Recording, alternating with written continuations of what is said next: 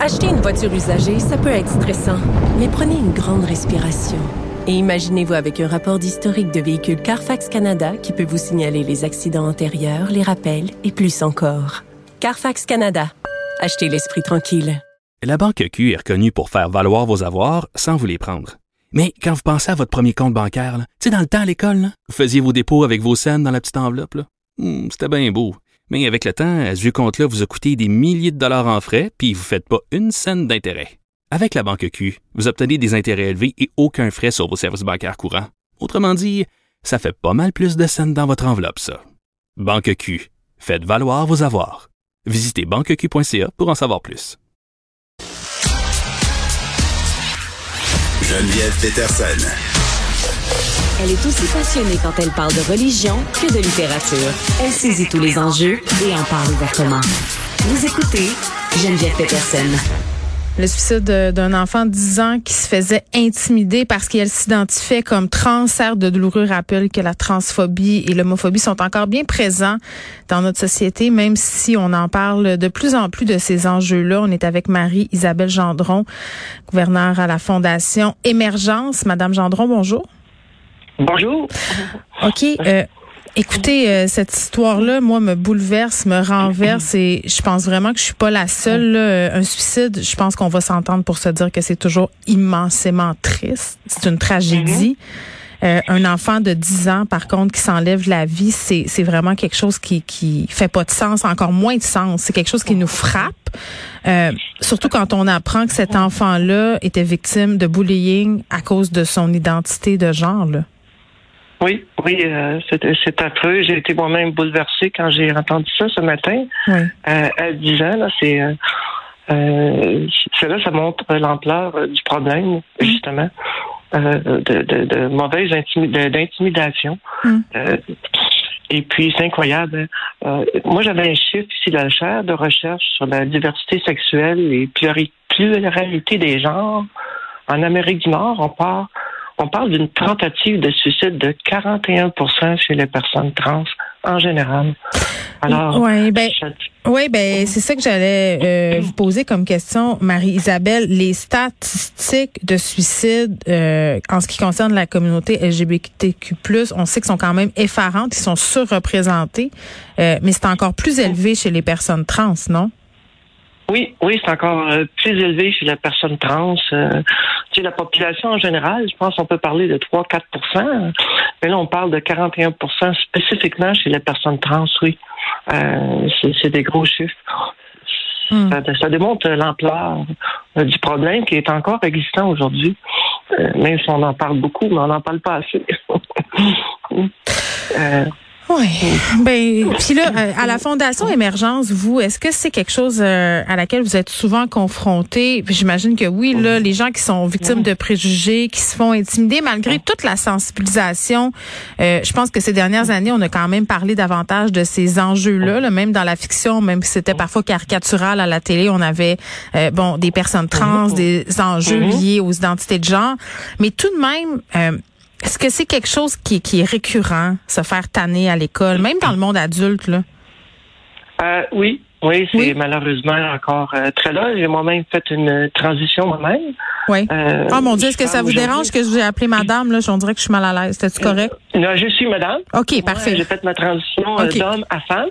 OK, parfait. OK, Euh, je vais être suis sûre. femme à part entière. Oui, OK. Euh, j'ai eu la chance d'être bien appuyée par mon travail, qui est Mm. une autre problématique. Euh, mais oui, dans les faits de tous les jours, euh, moi j'ai fait ça en 2014, mais euh, personnellement, mais j'ai perdu euh, des amis, euh, des problématiques avec des personnes dans la famille, euh, Ah, vraiment? des collègues de travail. Oui, on a des gens qui nous mettent de, de côté carrément, qui nous claquent la porte au nez même.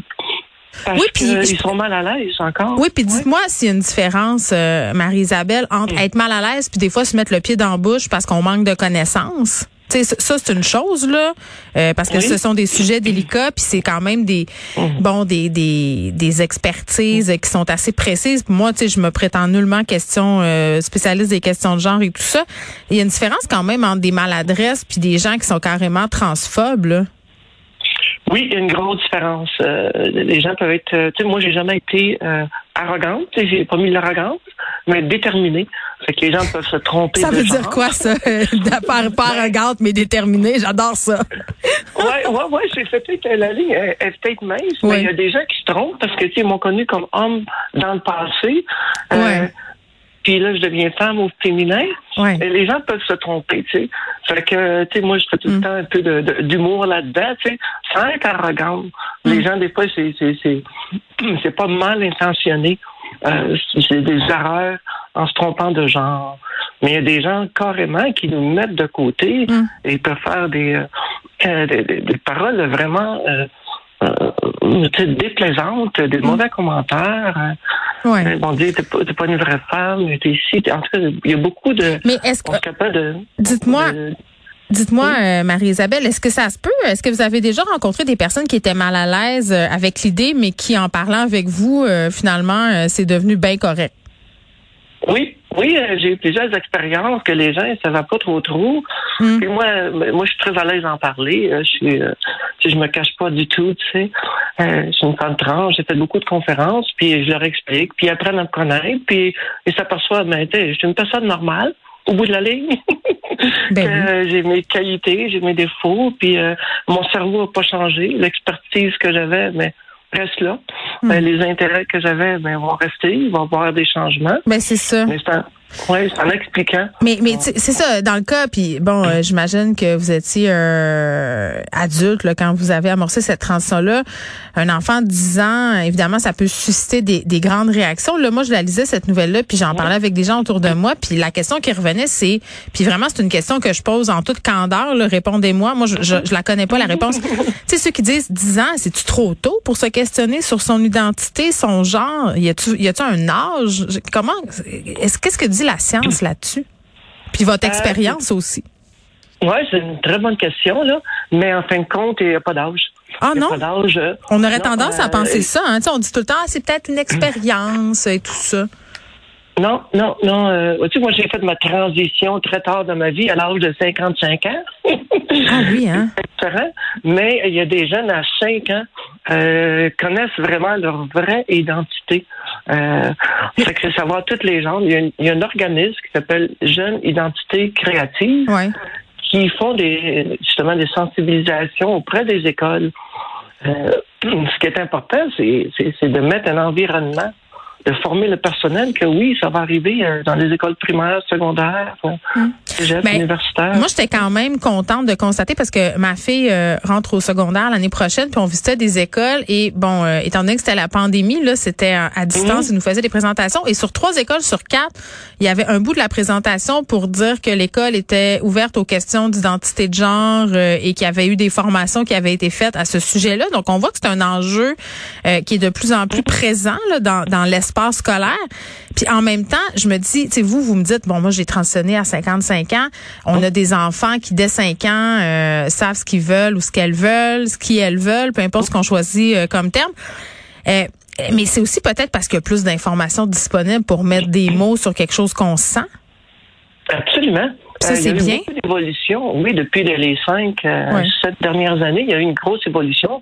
Les lois ont changé Hum. euh, par rapport à faire une transition. Euh, en 2015 au Québec. Euh, les- les- donc, on n'est pas obligé d'avoir l'opération ou les hormones, on y va à notre rythme. Euh, la, la Charte de liberté et droits de la, de la personne Mhm. au Québec a été changée en 2016, 2017 au Canada. Fait que c'est tout récent. Euh, on a changé les lois pour accommoder les gens. On en parle beaucoup plus. Hein? On en. Mais voit on à la en parle- aussi des personnes, puis on, Ben oui. dans des émissions. Euh, ça aide les gens à sensibiliser justement par rapport à ça. Mais c'est fou, il y en a quand même pour qui c'est encore difficile. euh, puis bon, on a eu ce suicide malheureusement de cet enfant de 10 ans. Les parents là-dedans, il y en a qui peuvent mal réagir pour plein de raisons, pas savoir quoi faire, euh, pas savoir quoi dire. Qu'est-ce que vous diriez, vous, à des parents dont l'enfant se questionne sur son identité de genre? Moi, moi, ce que je dis euh, aux parents, c'est euh, laisser l'enfant libre, en fin de compte, euh, d'explorer. Oui, mais faut-tu faire une grosse affaire? Oui, mais faut, mettons que ma fille m'arrive avec ça, là, faut-tu que je fasse un, pas un événement, mais, tu faut-tu que je parle, que je, que je, que je, pose des questions ou je fais comme si rien n'était, que, tu sais, vous comprenez-vous ce que je veux dire? ouais, faut, faut pas faire comme si rien n'était, je dirais pas ça, là. Euh, faut justement parler, parler, savoir, euh, qu'est-ce que l'enfant a, a, ce besoin. C'est mm. vraiment une identité intérieure très profonde. Hmm. C'est ça qu'il faut réaliser. C'est vraiment pas superficiel. C'est pas, c'est pas par rapport à la sexualité. C'est par rapport à son identité propre intérieure. Hmm. C'est justement de parler puis d'y laisser euh, explorer. À cet âge-là, on a beaucoup d'exploration à faire pour trouver son identité. Peut-être pas nécessairement trans ou peut-être même non-binaire qu'on voit aujourd'hui. Oui. Est une personne fluide entre les deux. Laisser la personne explorer. On est trop pris beaucoup dans notre société par des stéréotypes. Mais on veut mettre les gens dans des cases parce que c'est plus facile. lui est dans telle case, elle est dans telle case, et elle n'est pas d'une case. Là, ça nous, ça nous, ça. vient nous. Là, on veut plus. Là, c'est trop compliqué. c'est ça qu'on entend, mais dans le fond, c'est pas si compliqué que ça. C'est simple. Oui, les gens voient ça compliqué, ils trouvent ça chambre en l'air, ça, ça, change leur concept qui ont. Mais ça, je peux comprendre. Je peux comprendre les gens plus vieux là qui peuvent trouver ça confrontant. Je le comprends parfaitement. Là. Oui, oui. Puis en fin de compte, euh, moi, ce que je dis, ben, euh, j'avais un frère, moi, justement, puis il dit, mais oui, mais ça me regarde pas, moi. en fin de compte, ça change quoi dans la vie de l'autre? Hmm. C'est vrai, hein? La personne. Oui, c'est ça. Fait que les gens se sentent confrontés, mais dans sens, euh, ça change rien dans leur hmm. vie. C'est la personne elle-même qui cherche son identité. Euh, Est-ce que ça vous avait surprise, la réaction de votre frère? Oui. Oui? oui. Ah oui, euh, c'est la meilleure réaction que qu'un peut pas avoir. Tu sais, j'ai certaines personnes qui ont réagi comme ça. Il y en a d'autres qui ont trouvé ça plus mm. difficile. Mm. Mais oui, lui, il disait, il a toujours été à l'aise, euh, même durant ma transition, que tu sais, on est entre les deux un peu. Oui. Comme un papillon euh, qui se transforme, cette image-là est, souvent utilisée. Dis-moi, Marie-Isabelle, moi j'ai une question euh, parce que, bon, euh, on a fait un article à TVA euh, pour parler de cette triste nouvelle-là, là, du suite de cet mhm. enfant, et ça a été largement partagé par la communauté trans. Je suis amie Facebook mhm. avec certaines personnes qui en font partie, puis je voyais, je, je disais un peu qu'est-ce qui était écrit en dessous, puis il y avait beaucoup de personnes qui déploraient qu'on ait utilisé l'ancien nom, ce qu'on appelle le dead name de cet enfant-là. puis c'est un, c'est un de ses proches là, qui utilise ce ce nom-là, donc c'est pas le journaliste dans l'article. Euh, mhm. Pouvez-vous nous expliquer, un, c'est quoi euh, le concept de dead name et pourquoi euh, ça, des fois c'est un peu problématique d'utiliser, puis en même temps quand ça vient d'un proche de cet enfant-là, on dirait que j'ai de la misère à condamner ça.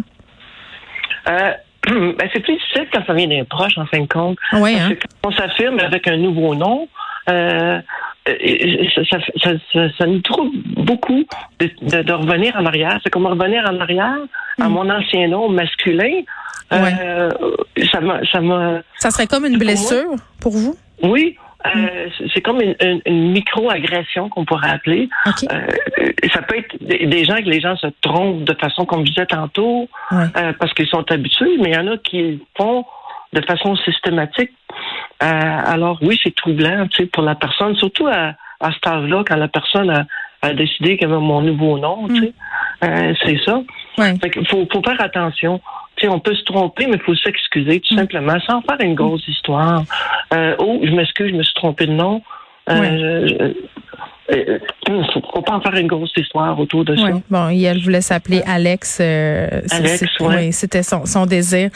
Marie-Isabelle Gendron, merci. Mm. Euh, gouverneur à la Fondation Émergence. on discutait de la question des préjugés sur l'identité de genre. Mm-hmm. Malheureusement, cet enfant de 10 ans qui a décidé de mettre fin à ses jours parce qu'elle était victime de transphobie. Merci beaucoup de nous avoir parlé. Ben, merci de votre intérêt. Puis, euh, je peux être très, très empathique par rapport à la famille de Ben, c'est sûr. Écoutez, là, c'est terrible. Ben, puis j'invite les gens aussi euh, peut-être à faire. Euh, vous m'avez nommé un organisme tantôt pour les, les jeunes trans, peut-être. Oui, peut-être le, le renommer. Oui, c'est jeune identité créatrice, euh, créatrice. Exact. Et ah excusez, jeune identité créative. Merci. Et pour ceux euh, peut-être qui ressentent la détresse ou qui connaissent quelqu'un pour qui ils sont inquiets, je rappelle les numéros là pour les lignes anti-suicide 1 866 appel. Merci beaucoup.